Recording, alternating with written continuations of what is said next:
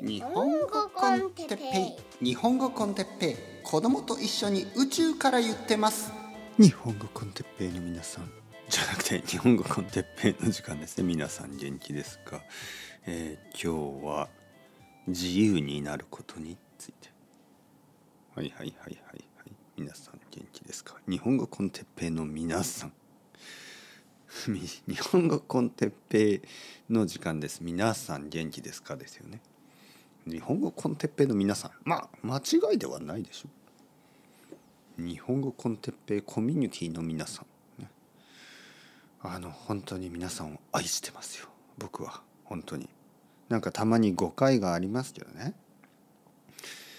あのまあ家族もあの夫婦も友達も愛している人からあの「あなたは私を愛してない」とか、ね。まあ、最近そういうことを奥さんに言われたわけではないですけどあのそういうことってよくあるじゃないですか。こう愛が伝わってない状態ね、えー、僕の子供が「パパパピ大嫌い」とかね。言ったりとか。あのまあその後すぐ「大好き」って言うんですけどまあまあその愛が伝わってない時がありますよね。だからあの皆さんは僕の愛を愛が伝わってますか？僕の愛が伝わってますか？僕の愛に気がついてますか？あんまり僕は普段言わないでしょ？お皆さん愛してますよ。愛してる愛してる。なんて言わないですよね。ちょっとなんか、うん、恥ずかしいし。あの英語とかスペイン語と違って日本語ではあのそういう表現をあまり日常的に使いませんね。例えばあのまあ例えばあのスペイン語とか、ね、例えば英語とかあの家族に電話をして「その I love you」とかね「テキエロ」みたいな言う言うんですよね。あのでも日本語で「愛してるよお母さん」みたいなことを言ったらちょっと例えばですねなんか本当に「え死ぬの？あなた」みたいな。ちょっとあのなんかこうあのすごくこうもう最後って感じですよね本当に。さようならって感じがする。もう会えないみたいな感じがする。もしくはもう本当になんか感動的なシーンになってしまう。もし僕がねあの「お母さん愛してるよ」とか言ったらまずお母さんは「え何？大丈夫？どこに行くの?」みたいにまずなるし「いやいや別にあの感謝を伝えたいだけで」って言ったら多分お母さん泣くと思いますね。そんな感じなんですよ。なんか日本語で愛してる日本で愛してるっていうのは重すぎる。あまりに重い。であのじゃあいつも言えばいいじゃん、ね、いつも言えば軽くなるでしょって言うかもしれないですけど、まあ、文化ってそんなに簡単に一人だけで変えられるもんじゃなくてあの言語の認識ですよね「愛してます」「愛してる」っていう言葉があのどういうふうに人々に受け入れられてるかといえばかなりやっぱりあの重いものとして受け入れられてる現実がありますからこの現実をあの一人の人間が変えるってことはできないですよね。もちろん僕が「いやあの僕はみんなに愛してる」っていうことにしてます。ああ子供の先生とかにね「あ先生愛してますありがとうございます」とか言ったらちょっと問題が起きますよね。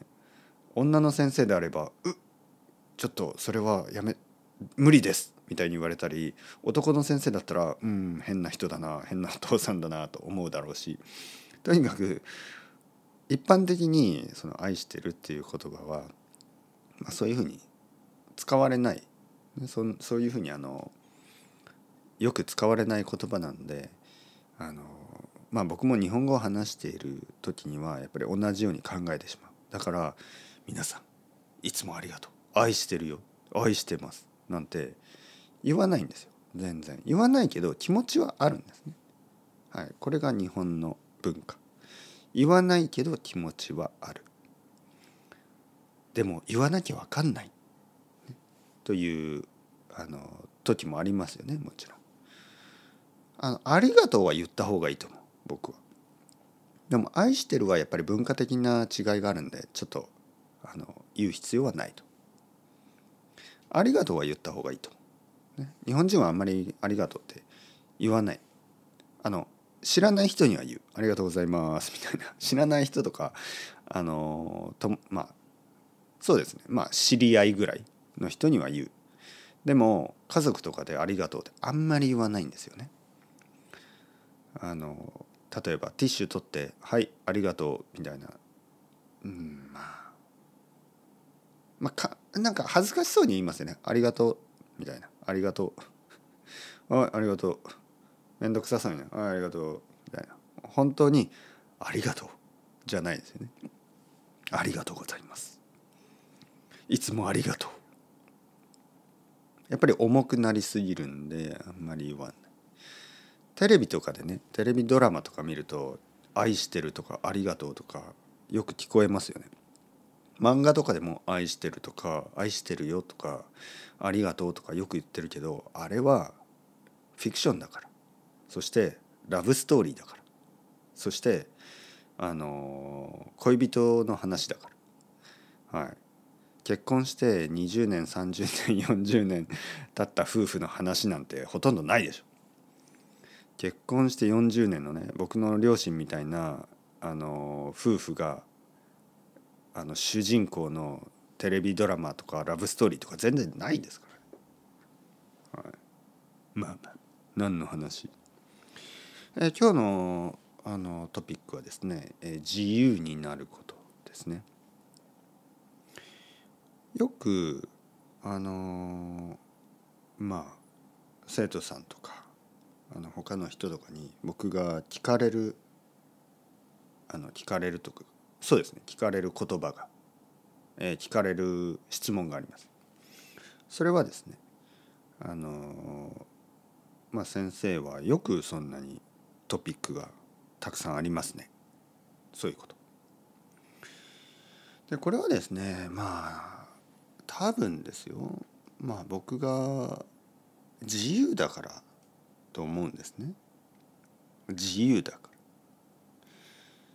何が自由かといえばあの考えですよね。やっぱりこう例えばですよ例えばじゃあポッドキャストとか YouTube とかまあいろいろな人がやってますけどたくさんの人はおそらく僕よりももっと話したくないトピックっていうのがいくつかあるんだと思います。例えばですよ日本語の先生とかでね例えばですよまあまあそれぞれの考え方があって全然いいんですけど人によってはねあ僕はえー、っとなんか自分の話はしたくないですとかねえー、プライベートな話はしたくないとか、えー、家族の話はしたくないとか、ね、恋人の話はしたくないとか。まあ自由ですよ。もちろん。もちろん自由です、えー、政治の話はしたくないとか宗教の話はしたくないとか、えー、お金の話はしたくないとか、えー、まあいろいろですよね。もっともっともっといろいろある。あの汚い話はしたくないとか。性的な話はしたくないとか、ね、性的っていうのはエッチってことね。エッチな話はしたくないとか、えー、昔の話過去の話はしたくないとか。未来の話。想像の話はしたくないとか。まあとにかくですよ。とにかくいろいろなことであのまあ話したくないトピック話したくないことが普通はたくさんありますよね。普通ね。でも僕は本当に少ないんですねそれが。まあポッドキャストでは話さない方がいいことっていうのがいくつかやっぱりあってそれがさっき言った政治とかあの宗教とか、まあ、なぜかというとこれ本当にまあ皆さん分かると思うんですけどあまりに複雑すぎるしあまりにその誤解を招きやすすぎるしあの僕自身もなんかそれをうまくこう全ての人に納得全ての人にこう誤解なく話すことがあのいつもいつもできるわけではないんでまあできないことはないと思うんですけど時間がかかりすぎるしちょっとその10分とかで話す内容ではない。1時間以上ねやっぱりこうあの必要ですよね。そして準備も必要だと思います、だからまあ結構難しいトピックは確かにある。でもそれ以外ね特に自分のこととか全然問題ないし僕僕自身のあのタブーが本当にないんですよ。もうないと言っていい。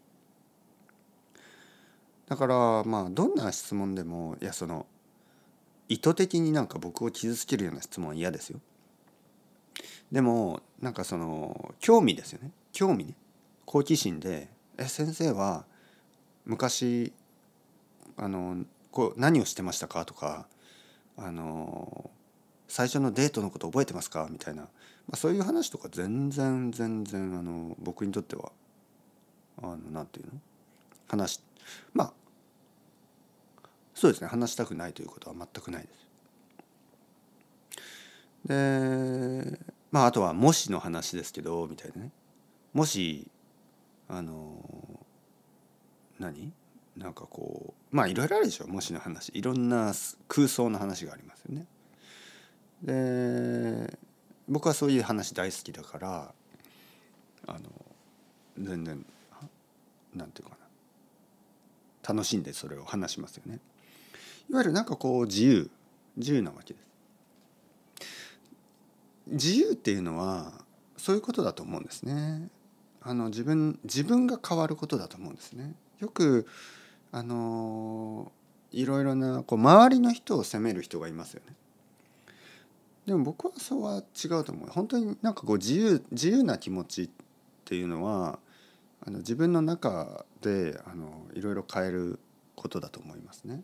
まあ別にそれに気が付いてない人はいいんですね。でも実は制限をつけてるのは自分自身いつも。自分自身がいろいろな制限をつけてる。まあ僕もそうですよね。運動したくないとかね。自分自身で運動しないっていう運動するっていうことからことを制限してるわけで、えー、そういうことをするともちろんそこでストップしてしまうんですよね。ああ僕はこういう人じゃない私はこんな人間じゃないとか私はこうじゃないああじゃない私はこうですこうこういう人です。まあ自分でまあそうやって、えー、自分のアイデンティティを、えー、決めている。でまあ僕はよく、まあ、半分嘘ですとか半分本当ですとかいうのはまあ僕は僕自身のそのあんまりこうなんていうかなアイデアみたいなのをフィックスしたくないから、まあ、確かに今言ってることも半分嘘のような半分本当のような。で昨日言ったことなんてまあ責任がないようなあのふうに聞こえてしまうからまあ言い訳としてね言い訳として「まあ、これ冗談ですよ」とか「あ昨日言ったのは冗談です」とか「忘れてください」とか言うんですけどだから僕は政治家とかなれないね絶対。でも自分自身をこう今の自分を昨日の自分からちょっとこうもうすでに話す切り離すというかまあ過去は関係ないですからねあまりその過去を言ったことでジャッジしないでください今の僕は今の僕は考え方違いますからまあそんな態度ですよね。だから自分自身からも自由なんですよね。なのでまああの話すことはたくさんあるんだと。やっぱり自分が今まで話したことを全てに責任を持つと責任を持つっていうかその影響を引きずると話すことがなくなってきますよね。あ僕は前にこういうことを言ったからいやそんなこと今言えないよな今これを言ったらこの前言ったことと矛盾してるじゃんみたいにね。でも矛盾してていいっていうふうに僕はいつも言ってますよね。矛盾してていい、人間はもちろん矛盾します。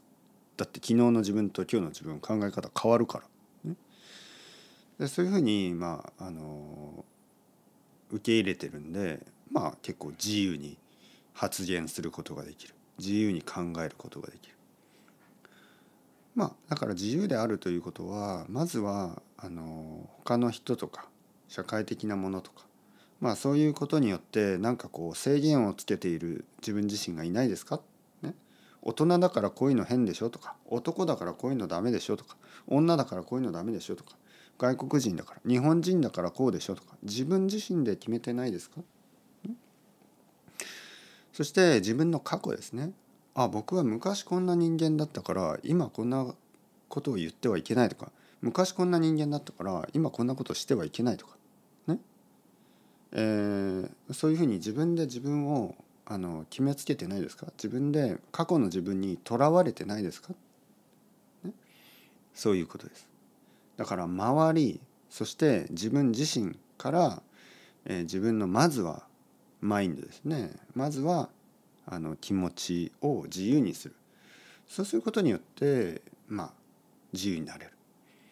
自由になると体がふわふわしていきますね、えー、大事なのはそこでグラウンドちゃんとグラウンドするっていうことです。そのためには、えー、運動することもいいし、えー、外を歩いたりすることもいいしいわゆるフィジカルなものとものや人とのフィジカルな関係がとても大事になります。えー、自由に考えすぎてふわふわしてるとちょっと危ないですからね。精神が浮いている状態なのでちゃんとグラウンドする。そのためには結構普通のあのこと人によってはねなんかあのまああのなんていうか瞑想とかですけど僕は前も言ったようにそういう方法じゃなくても毎日のことをちゃんとやればいいと思います。掃除洗濯家事ですよね。家事。仕事もいいですね。仕事もグラウンドするためにとてもいいことですね。えー、ある程度のねこう仕事や他人からのストレスっていうのはグラウンドするのにとてもいいんですよね。多すぎるともうなんかもう動けなくなっちゃうんですけどあのふわふわしすぎてる時ね。ふわふわしてこう夢見がちになっている時は結構そういうあの超現実的な、えー、問題とか 超現実的な、まあ、楽しさもいいですよね。楽しさね、えー、子供と一緒に公園で遊ぶとか、まあ、そういうのは、まあ、公園で遊ぶはちょっとふわふわしちゃうな子供と一緒にゲームセンターに行くとかね、えー、そういうことをするとすごいグラウンドしますよね、はい、ふわふわふわ系はねやっぱりバランス取らないと危ないです。ずっと宙にふわふわ浮かんでる感じになっちゃうからね。はいはいはいはい。というわけで。今日マイクちょっと大きいかな？最近ちょっとマイクのセッティングをね変えたんで少し前の何回かは音が小さいですよね。今日は大きい、まあ、ちょっと調整しながらやりたいと思います。ということでまあそろそろ時間ですね。 Chao chao。Hasta luego またねまたね。またね。